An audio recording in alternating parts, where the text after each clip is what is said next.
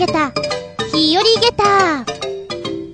その 185!2 月6日、ショートでお届けします2月だよちょっとバタバタして忙しくしてるとあっという間に節分来ちゃったって感じ。豆まきしました？子供じゃないとしないか。で、お店なんか行ったらもう、チョコレートもバンバン売ってる時期なんだもんね。ああ、そうか、そうか。バレンタインか。自分の分を買わなきゃな、なんて思っておる。お店をふらっと見るだけでも、楽しいからね。味見ができたら最高です。えー、今年は、こんなのもあるんだね。リアルすぎる将棋チョコ。白黒つけましょうなんてのが書いてありまして、去年の今頃も、この将棋の駒をチョコレートにした将棋でショコラ。これが流行ったんだね。知らなかったけれども。で、将棋界ブームが継続中ということもあって、2018年バージョン、新たに出しました。このチョコレート。羽生義春、竜王からの推薦コメントを乗っけたリーフレット付き。リアルな感じがたまりませんということで作られた8種類のコマをワンセットとしているチョコレート。通販限定ということなんですけども、ビターチョコとホワイトチョコの限定全コマセットなんていうのもあります。リアルだよ。これで将棋指したら結構面白いかもねっていうぐらい。え今年のこの本物と同じコマ数を揃えた将棋でショコラ。数量限定全コマセット。え、これおいくら？かしら ?1 万円です。安いんじゃないのかな？この出来栄えだったら、ユニークだから。で、今このお写真でコマがパラパラパラっとこう、ばらまかれてる感じの写真があるんだけど、よくできてる。なんか、これで、将棋指してほしいね。ちょっと気合入っちゃうと溶けちゃいそうだけど。あと、今、チョコレート、おかしいのいっぱいあるんだろうなって、パッと見たときに、変わり種、チョコレート手作りバージョンとか出てきたわけすごいのがあるこれはあんまり欲しくないな、みたいな。まあ、カブトムシの幼虫をね、イメージした。土はチョコレート。で、カブトムシの幼虫はお団子で 作りましたみたいなのとかあって、ごねごねいっぱいあるとキモいなぁよく考えました。あとは、お口？歯の模型をイメージしたチョコレートですとか、どこからそのアイディア出るんでしょうっていうものがあって。いやいやいや、面白いもらいたくはないけど。よーし。嫌いな上司に、こういうの送ってみたらどうだろうか。手作りチョコレート作りました。どうぞ、みたいな。開けたらカブトムシだよ。怖いよ、ちょっと。ユニークで、素敵。だね。なんてお話をしつつしばしお付き合いくださいませ。お相手私。餃子はうまいな。やっぱりニンニクたっぷりじゃないとね。あつみじゅん。どうぞよろしくお願いします。この番組は、ちょあへよ .com のご協力へて放送しております。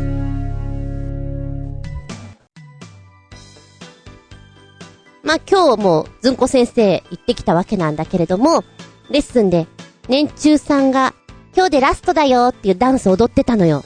何踊ってんのかなと思ったら、チョコレート、ディスコ、ディスコ、ディスコ。あの曲を、年中さんだよ 一生懸命踊ってんの。私ね、子供苦手なんですよ。こんな私が、うっ卑怯だ可愛いって思うような動きをしていたのがびっくりたまげったね。 Perfume をそうやって仕上げてくると思わないもん。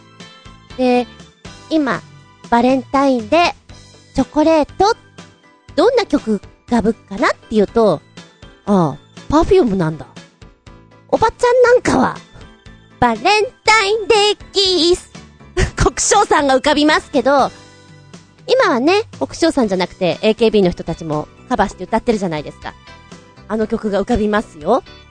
もっとチョコレート系、バレンタイン系の曲ってあっても良さそうなもんだけどね、あるけど気づいてないだけなのかななんて思いつつね。ちなみに今日、ちびっ子たちに、お芝居の中でね、公園で何して遊ぶのが好き？って聞いてみたの。私は、割と、砂場で山を作って山を作ってトンネル掘って水流してっていう、そういうのが好きだったんですよ。今の子たちどうなのかなと思ったの。で、中にはさ、遊具がもうなかったりするでしょ？ブランコとか。シーソーとか危ないからって何にもない公園。何して遊ぶんだろう？何が楽しいんだろう？って聞いてみたの。何が好き？鉄棒え？鉄棒するの？する。ごめん。鉄棒で何できるの？くるんって足かけて回る。ええー、鉄棒で、くるんと回るなんてはっきり言って小学校？行ってからだったからびっくりたまげったね。そもそも、鉄棒で遊ぼうと思わなかったし。で、中には、ブランコが好き。じゃあ一人で焦げるの？焦げない。だよね。お砂場で遊んだことある？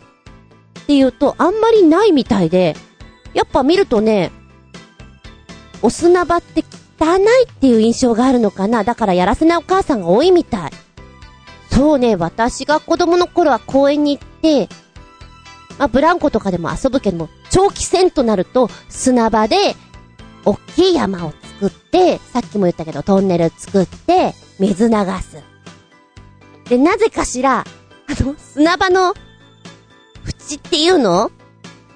木の枠のところに、泥の団子をいっぱいいっぱい作ってそこに並べるという ことをやってまして、上手な人って泥団子すごく綺麗にまん丸く作ることができるんだよね。でも私はそこまでじゃなくてこう、ぐっちょぐっちょぐっちょぐるぐるぐる、ポンぐるぐるポンみたいな。あの、小汚い お団子をいっぱい作ってやりましたけどね。でもなんか、お友達と遊んでいて、普段一緒に遊ばないような子とかなんだけども、なんか砂場で合流して、一緒にトンネル掘って、トンネルが繋がった時とかめちゃくちゃ喜んだな、っていう記憶があります。今の子たちはどうだろう？お砂場で遊ぶ？お山作る。お山作ってどうするの？トンネル作るのうん。でどうするの？おしまい。あ、おしまいか、みたいな その先はないんだ、とか。でも確かにね、砂場ってあんまり綺麗じゃなかったし、虫とかもいっぱいいた。掘って掘ってやってたら、蜂が出てきてびっくりした記憶がある。ちょっと恐怖だよね。でっかい蜂が出てくる。生きてようが死んでようが怖いと思った。でもなんか、手の感覚がさ、豊かになるような気がするから、泥遊びとか、ぜひやってもらいたいなと思う。バッチバッチダメダメって言わせないで。なんてちょっと思った次第。懐かしいな、公園での遊び。今、公園に行くと、水のビバっていうの？蛇口がなかったりして使えなくなってたりするから、ええー、水禁止？ええー、で、ちょっとびっくりするところあるよ。たまげった公園。手が汚れたらどうするの？そんなアホなこと言わないでください。それはですね、手を汚さなければいいんでござーすよ。え、喉乾いたらどうするの？そんなの、宅に帰ってジュースを飲めばいいんでございますよ。そんな感じ？ダメだよ水飲もう水で手ジャバジャバ洗おう汚そう服をたっぷりと。ワンパクっていいな。うん。昭和の遊び方か、これは。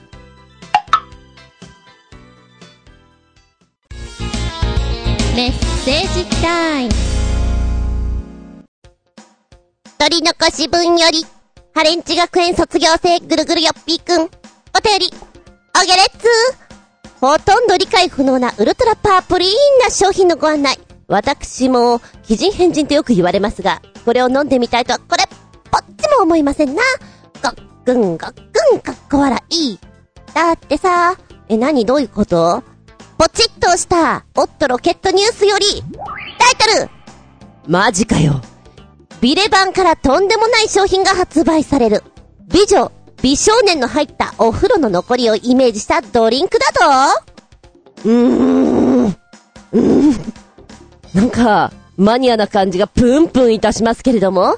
遊べる本屋さんとしておなじみのビレッジヴァンガードです。本屋でありながら雑貨も充実しておりまして、行けば、おおちょっと楽しい気分になれるというお店です。ここにて、とんでもない商品が発売。そのタイトルが先ほど申しました。美女の入ったお風呂の残りをイメージしたドリンクと、美少年の入ったお風呂の残りをイメージしたドリンク。うーん。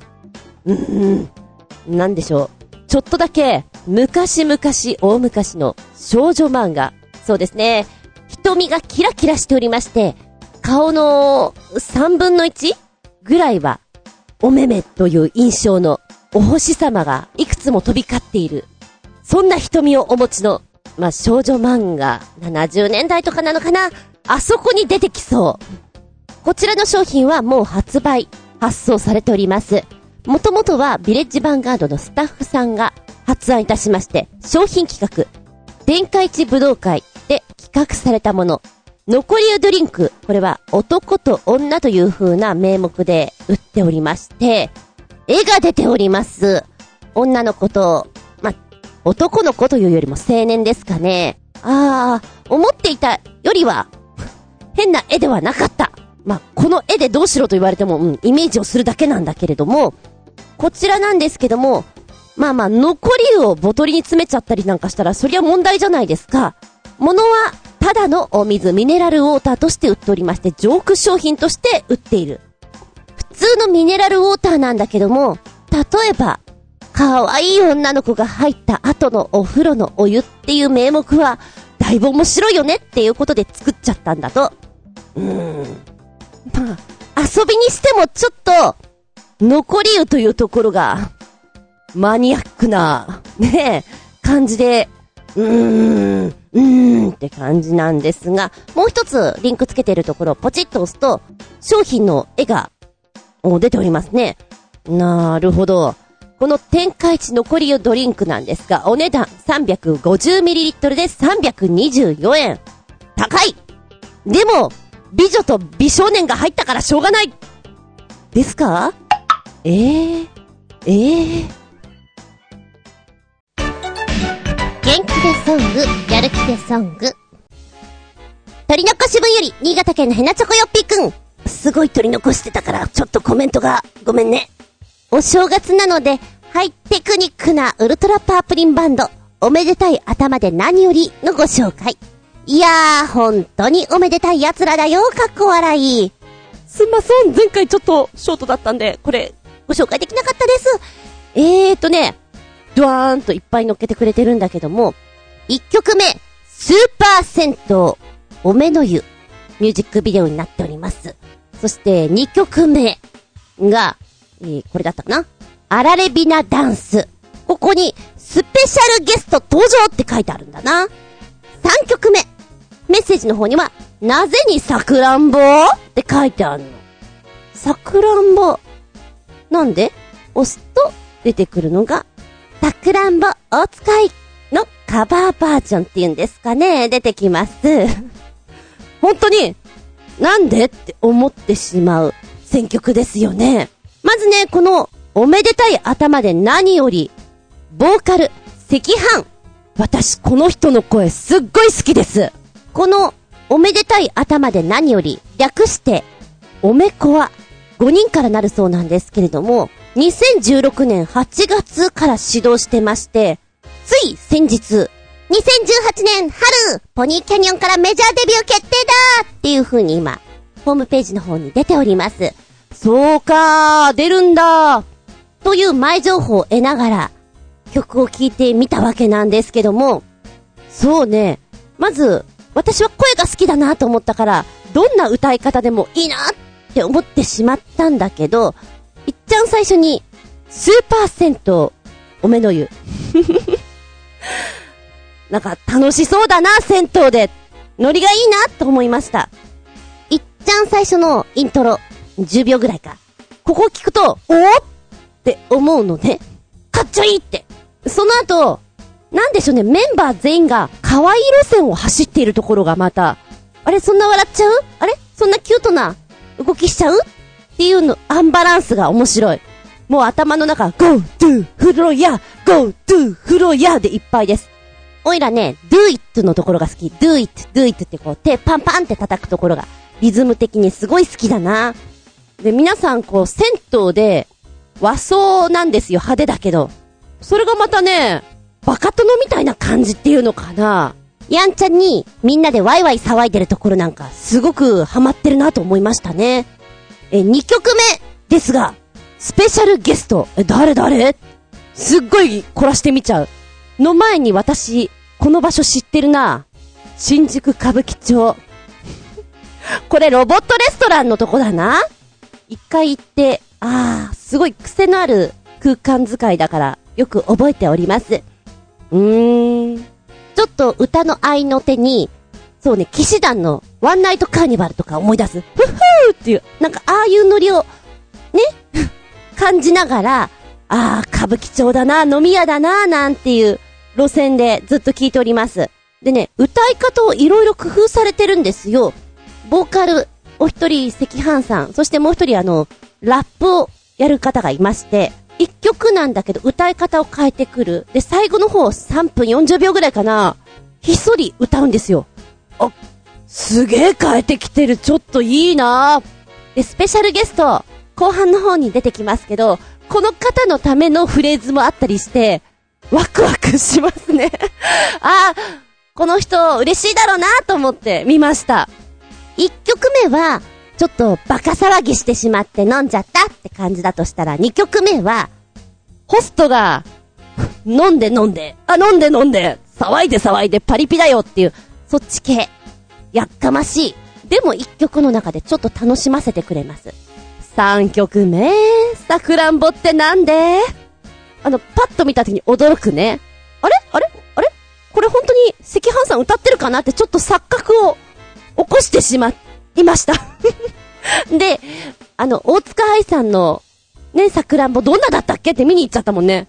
ああ、大塚愛さんのはピンクの世界だな。かわいいかわいいで言っている。うん。やっぱりこれは野郎どものバンドの作りになっておる。うーん。3曲目ね、好き好き分かれると思うけど。まあ、楽しそうでいいんじゃん。そう思いながら見ました。やっぱり大塚愛、キュートな、ね、女の子女の子した路線で歌ってるじゃないですか。あのミュージックビデオをちょっと意識した作りにもなってるので、メンバーが、可愛い動きをしてるところが見物でしょうか。もう赤飯さんなんかあの、女装してますもんね。うん。えー、メールの方なんですけども、番外編、かっこ取り上げなくて結構ですが、変な曲の数々とつけてくれてます。いっぱいつけてくれてありがとう。でもせっかくなんでご紹介。今日は途中までね、え番外編のその1ということで、ポチッと押すと、これは、これは今日やっとかないともうこれ以上伸ばしてはいけないな。曲名が、正月です。こう、正月っぽい雰囲気の出だしから行くところが、あーオープニングにいいよねで、赤飯さんなんか門付き袴だから、派手。めでたいよね、これは。でも、言ってることが、こたつこたつこたつみかんみかんみかん こたつの中にいるともうなんかやる気なくなるよね。外走れよとか言ってたりするところが、めちゃくちゃわかる。このわかる 心情を、ハードな感じに曲にしているのが面白いです。うん。いやこの人たち、騎士団みたいに、ハマるとガッといっちゃう。そんなバンドだなって思った。うん。さん教えてくれてありがとう。だけど紹介が遅くなってごめんなさい。残りはまた今度。メッセージありがとうございます。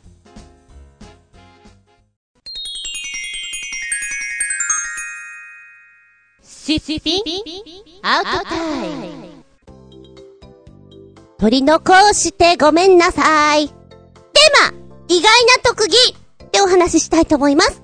人って、見た目、外見からなんとなくこの人ってこんなだろうってイメージしてしまう。が、しかし、じゃなくて実はこんなことやっちゃうよっていうのが分かったとき、意外マジで？って驚いちゃったりするわけだ。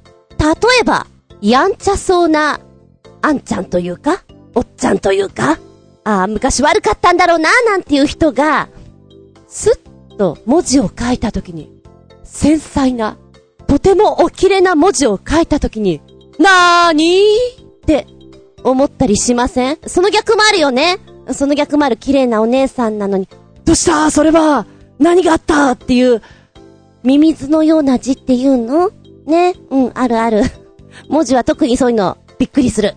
ちょっと面白いなと思ったのは、あの、私、派遣社員をやっております。で、そこの会社のね、派遣の方なんですけれども、すごい穏やかな、のほほんって感じに見えるんですよ。ちょっとチャラいかなっていう感じもするんですけど、意外な特技、喧嘩っ早い。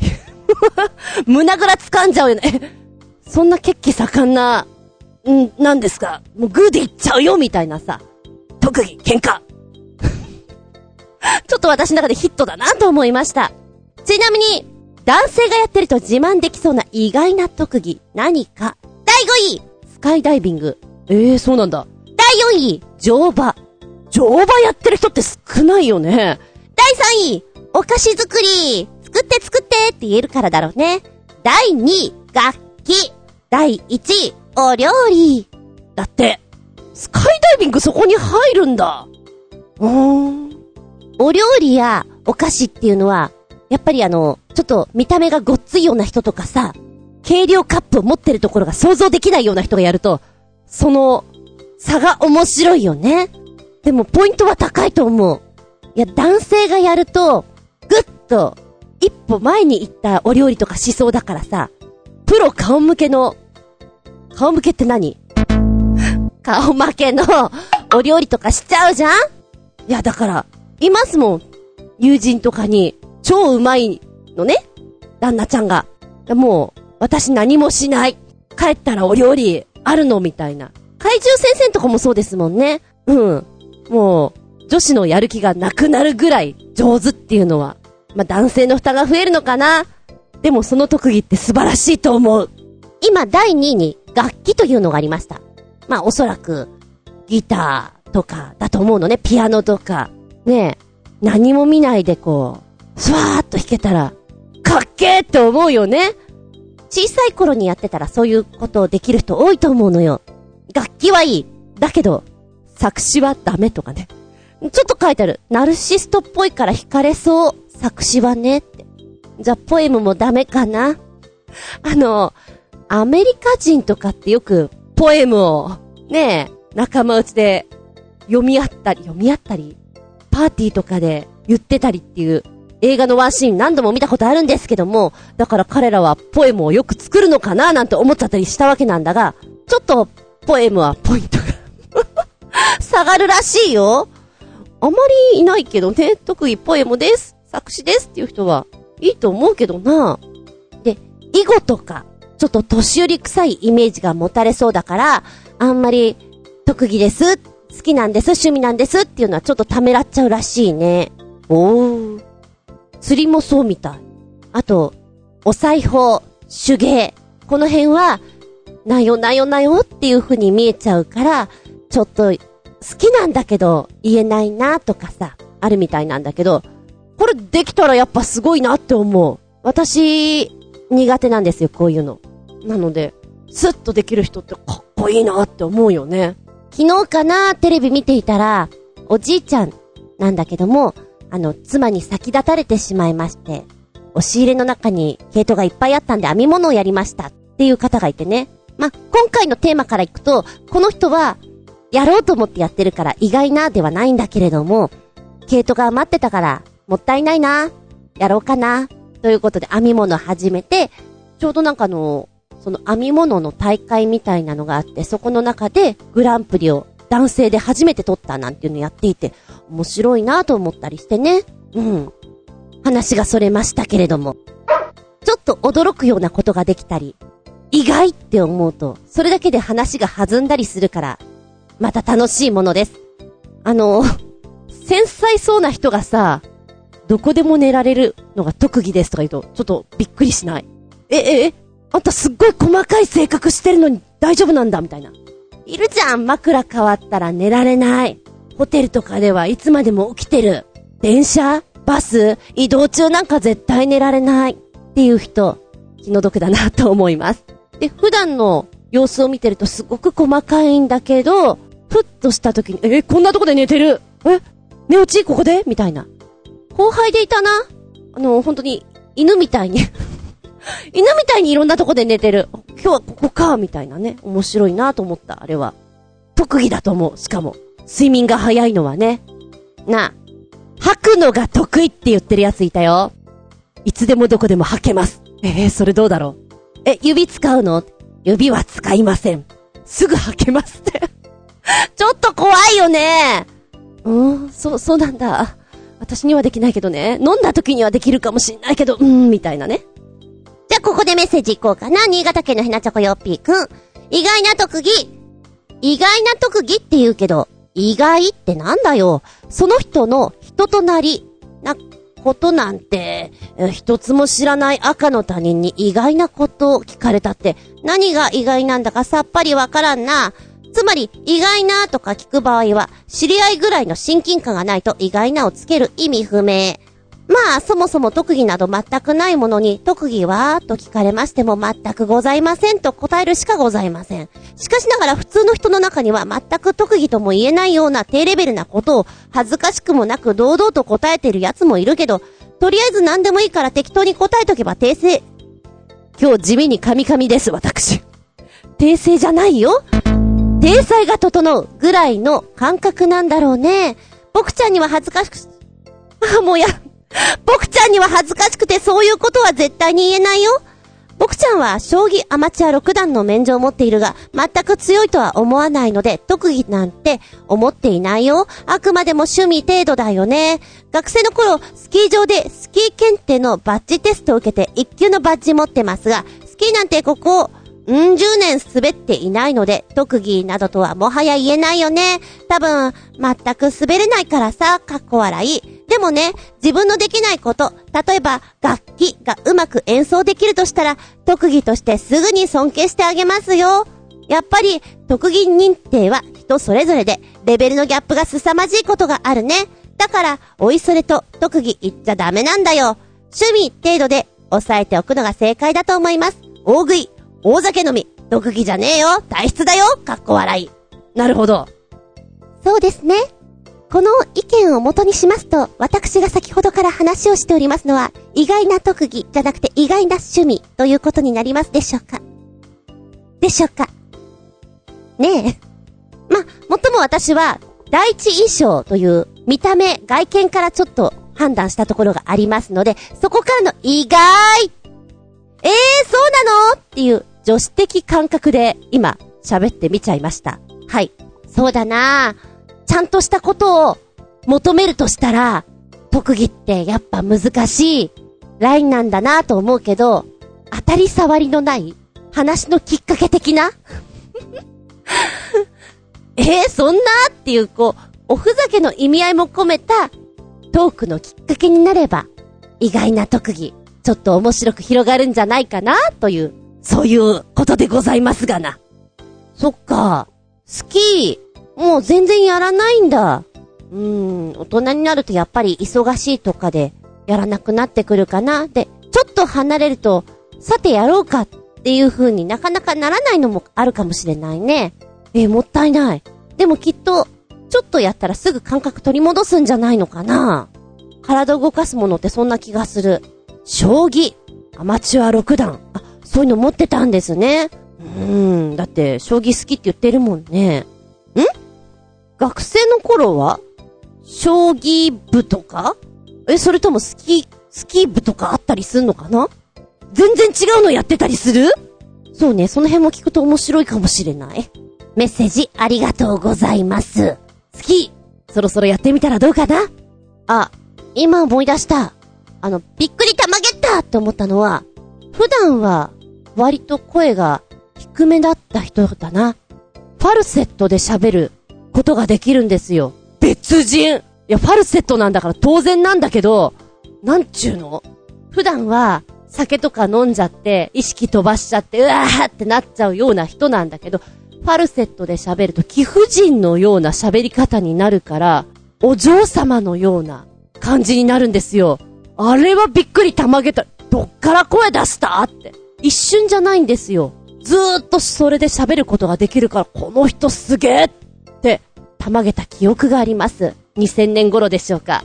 ずいぶん昔だな、それも。うん。人と、こう、いろいろお付き合いしていく中で、だんだん仲良くなって、だんだんその人を知っていくようになって、あ、こういうのが好きなの、こんなことできるんだって、新たな一面が見えてくる中、へえ、そう、こういうのね、うん、みたいな。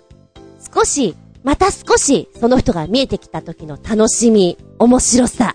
また、ちょっとだけ、この人苦手だなと思ってるような人。でも、あ、こんなこと実はするんだ。親しみ覚えちゃったりしてね。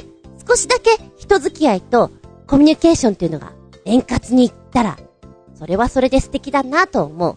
すっげえやんちゃだなっていう人が、実は盆栽好きなんですとか、俳句やるんですとか、そういう一面あったら、びっくりたまげったって思っちゃうもんね。おいらは、基本的には人見知りなので、人の輪の中に入っていくのが苦手です。でもそういうのが分かった時に、おうしめしめ、ちょっとだけ会話のきっかけがって思ったりするものです。皆さんはどうですか？なんてお話をしつつ、本日締めていきたいと思います。メッセージありがとうございます。取り残し分より、新潟県のヘナチョコヨッピーくん。AKB48 グループファンが候補者を指名できる第3回 AKB48 グループドラフト会議が1月21日に行われ、NGT も NGT に入るのが第一志望の候補者を5人獲得することができて、まあ良かったんじゃないかな。正直言うと、第一巡目で愛媛の中村舞ちゃんを取れなかったのは痛かったが、最後はくじ引きだから仕方がない。実は、前評判が良かった青森の子と宮城の子も取れたし、新潟の子二人。なんといっても、長野の安藤を指名できたのは良かった。しかし、STU はどういうつもりなんだろうか。まだメジャーデビューもしていないし、船や劇場の噂さえない。メンバーも30人以上いるくせに、また5人取るなんて、他のグループに対する嫌がらせかもしれないな。はっきり言って、沈没寸前のボロ船に、新たに有望な候補者を乗せるんじゃねえよあ、沈没も何も浅瀬で脱傷してるんで、動かないだけでそのまま朽ちているだけかもしれない。将来性は皆無のグループってだけのことか、かっこ笑い。それにしても、ドラフト会議の中継が5時間近くあったのは長すぎたな。そのうち、その模様が公式動画で公開されるとは思うが、ぐずぐずじゃねえか。僕ちゃんの認識としては、NGT 以外の他のグループに指名された候補者は全員、これからは、金輪際完全無視である。NGT に入った候補者だけ溺愛するね。かっこ笑い。それでは結果発表。さて、実はまだ確定なんかしてないよ。本当に指名された各グループに入るかなんて本人次第なんで、土壇場で拒否もあり得るんでね。全く確定しておりませんよ。うまく交渉してね、各支配人様、かっこ笑い。5時間か。5時間は長いなぁ。うーん。で、え結果発表のところ、リンク先をポチッと押すと、お、わかりやすいのが出てきますね。えー、こういう感じなんだ。でもまだ確定してないんだ。そっか、本人と、こう、気持ちが、両思いになってこないと、それは難しいのかもしれないね。まあでも、盛り上がった感じですか？そう、1月末ぐらいに思ったのどうなったのかなーって。なんでしょう。あの、青森の子とか宮城の子とか書いてるのがすごくいいね。長野の安藤。まるで昔の薩摩の西郷みたいなさ。そんな言い方っぷりが面白いなと思って聞かせてもらいましたけれども。まあ、指名もらえなかった子とかもいるもんね。うん。まあ、しょうがないって言ったらしょうがないんだけど、この、ドラフト会議にかけていた思いもあるだろうしさ。いや、厳しいな。そう思いながら見た。で、STU さん、やっぱりまだ船、船は諦めてないんだ。やるんだ。まだないけど、みたいな。目標に船を掲げてるってところかな。いつかやりたい。いつかは。まあ、目標に向かって STU さん、もう、やらねばならないことがいっぱいあるんでしょうね。でもなんか、自分たちのこう、ちゃんと落ち着ける場所がないっていうのも、それはそれで大変な話だ。こう、皆さん、自分が推してるグループにすごい愛を、ね、愛を持って動いてらっしゃるじゃないですか。だから同じ AKB グループなんだけど、その中でのライバル感っていうのがすごいなと思って、ちょっと珍しい感じもするよね。でもそういうバチバチがあるからこそみんな頑張れるっていうのは前にもちょっとお話ししたかと思うんだけど、やってる方は本当にしんどいよ。見てる方もハラハラかな。はい、ここでもう一つメール来てるね。新潟県のヘナチョコヨッピーくん。とりあえず、AKB グループ第3回ドラフト会議の第2巡目からの動画だよということでつけてくれてます。今こちらちょいと見てましたけど、長いね、やっぱりこれだけでも2時間かい。すごい緊張感ある空間になってるね。名前呼ばれた時のざわめきと、であの、本人やっぱり感極まって泣いちゃったりしてるじゃない？張り詰めている、本当に。いやー、この空間はきつい何度も言うけどきついし厳しいだって、応援する方も結構ハラハラしながら見てるからきついよね、これね。と思いつつ、見ました。全部は見れないよ、さすがにちょっと長くて。あもう一個ご丁寧に。こちらの方は、ありがとうございます。新潟県のひなチョコヨッピーくん。えー、ごめんなさい。メールフォームがなくなってますっていうご指摘の中で、一応指摘しておきまする。で、後で書くのもめんどくさいので、第3回 AKB グループドラフト会議の模様。完全版、かっこ約5時間、かっこ閉じ、というのをつけてくれてます。はい、来た5時間5時間は長いよ。本当に長いよ。でも、この5時間に、ドラマが詰まってる、ということで、えー、ご覧いただきたく思いますので、リンク貼っときますね。メッセージありがとうございます。メールフォームごめんなさい。ちなみに、メンバー確定っていうのは、いつ、なんですか？まだ交渉中とかそういうことですか？もう決まったのかな？そうね。早く落ち着かせて、本来の活動、アイドル活動させてあげたいね、なんておばちゃん思います。メッセージありがとうございます。で、もう一丁、順番が逆になっちゃったんだけど、新潟県のヘナチョコヨッピーくんから、1月19日と20日に東京ドームシティホールで行われた AKB48 グループリクエストアワーセットリストベスト100 2018において NGT48 のリクエスト可能曲すべてが100位以内に入るという快挙を成し遂げるとともに第1に世界はどこまで青空なのか第3位に研究生曲の下の名で呼べたのはが入り NGT ファンなら狂気乱舞なはずの完全制覇を達成しました。かっこ、逆に言うなら、NGT ファン以外はドン引き必至でやりすぎではある。かっこ笑い。100位以内にランキングした曲は、おっと、86位から細かく出してくれてるね。この私の神々状態で全部読むと大変なことになっちゃうので、16位から、順位と曲名をちょっとお伝えしますね。あと、ブログの方に貼っ付けときますからご覧ください。えー、16位。僕の涙は流れない。13位、ぎこちない通学電車。第11位が、何かがいる。9位、青春時計。7位、緑と森の運動ど、だった。緑と森の運動公園。5位、マックス、トキ315号。3位、下の名で呼べたのは。1位、世界はどこまで青空なのか。である。いくらなんでもこれはやりすぎではあるなしかし、下の名で呼べたのは、の第3位にはみんな大号泣であったがね。映像は DVD 化されるまでありませんので、主要曲はほぼ聴ける。新春に行われた NGT48 劇場オープン2周年特別公演です。かっこ、おかっぱは風で欠席しているが、たまにしか出席しない北原キャプテンや、ほとんど新潟に来ないゆきりんが出ているレア回であるし、小木ゆかや中井りかが出るのも久しぶりである。ということで動画つけてくれてます。1時間、2時間ぐらいかな、これも。今ちょっと頭のところ見たんだけど、なんだろう。すごい最初、Are you ready? 盛り上がるね。イエーって感じで。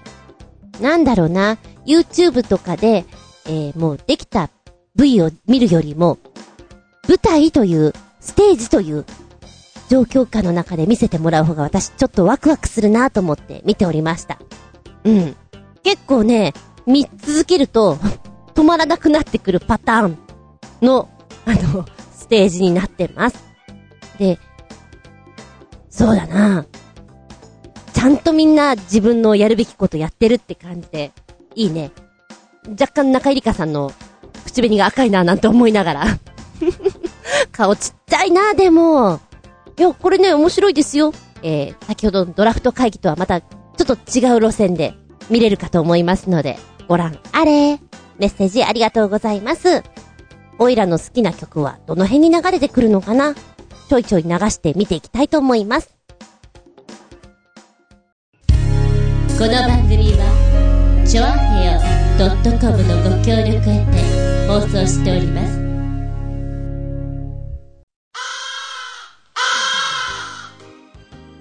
はい、ラストになってきました。今日も、ショートでお付き合いありがとうございます。次回は、2月20日、下駄186ですよ。今回のテーマは、怒っちゃやーよバイ、志村けん。わかる人は私と同年代？ですかね。ええー、めっちゃ怒ってる人いたとして、この噴火具合をなんとかなだめたい。なんとか早期終了を迎えさせたい。その有効な手段とは？いや、人によってはめっちゃ怒ってる中、ちゃちゃを入れられてさらに噴火するっていう人もいれば、怒ってるとこに、愛の手のようにこう、ポンと言われて、なんだろうな。もう怒る気も失せたわってなる場合と、あるかと思うんです。例えば、部活の指導してくれてる顧問の先生。水泳とか野球とかスポーツ、監督とかですよね。めっちゃ怒られてる。え、この、ここの怒られてんのももう疲れた？なんとかしてこの怒りを、どっか、どっかポーンとやってみたい。そんな時、どんな一言が有効か。いや、あなたが悪い。宿題を毎日毎日忘れて、毎日毎日遅刻する。あなたが悪いよ。先生プンプン怒るのわかるよ。だけどそのプンプンを、なんとかしてみようじゃないか。なんと言ったら、その、怒りの矛先が変に折りとなって、あの、話の腰を揉んじゃう感じ？まあ、いっか、みたいな気分にさせられるか？ですよ。まあ、役者の中にもいます。本番があるんだけど、遅刻して穴開けちゃう？的なのが。そんな時、まあまあ、代理で別の方に、事務所のね、若手さんだとか先輩だとか、連絡行ったりして、穴を埋めようとしますよ。いやー、やっちゃった方はまずいよね。遅刻。一回ならまだしも二回三回と続いてしまったら、干されてもおかしくないよね。怒られますよ。先輩にも、事務所のマネージャーさん、社長さんにも怒られますよ。だって当然のことしちゃった。でも、その、怒られる、ねえ、怒られるエネルギーを少しでも軽減させるために、あなたはどんなことを言ったら、へにょりってできるかしらね面白いな、と思って、ぜひやりたいって思ったのが、怒られる前に、もう今日怒られるなと思ったら、今日は怒らないんですか？と一言、笑顔で言ってみる。あと、しまった、やっちまったと思った段階で、おっきな声で、ハキハキと、元気よく、謝る。これが有効と聞きました。なるほど。人はそこまで素直に出られて、まっすぐ向かって来られたら、結構怒られないものかもしれない。かの、ワシントンは桜の木を切ってしまったね。そんな話があったね。でも、素直に名乗り出て怒られなかったよね。先に謝ってしまえ。先手必勝的な。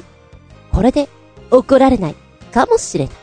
ということで、次回テーマは、怒っちゃやーよ。また、あなたの周りの怒りんぼさんのお話も加えてくれたら面白いかもね。怒りんぼさんって、エネルギーあってすごいよね。はいお便りの方は、チョアヘオホームページ、お便りフォームから送っていただきますが、私のブログ、ズンコの独り言の方にメールフォーム用意してございます。こちらご利用ください。でなければ、えー、直接のメールアドレスもございます。全部小文字。geta アンダーバー zun アットマーク yahoo.co.jp geta アンダーバー zun アットマーク yahoo.co.jp こちらまでお願いします。ゲタアンダーバーズンゲタアンダーバーズンとなっております。よろしくお願いしますね。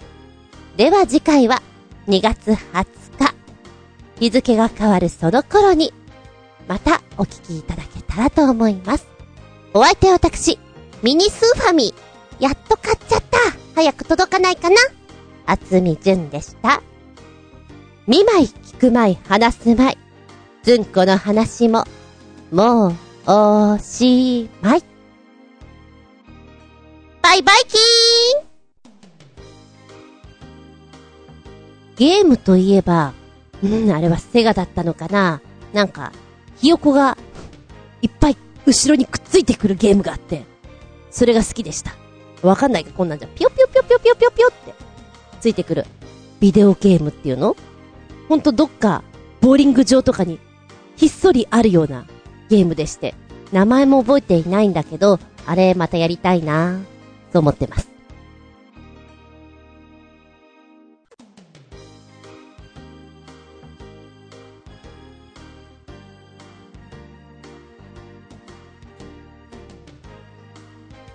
は怒らないんですか？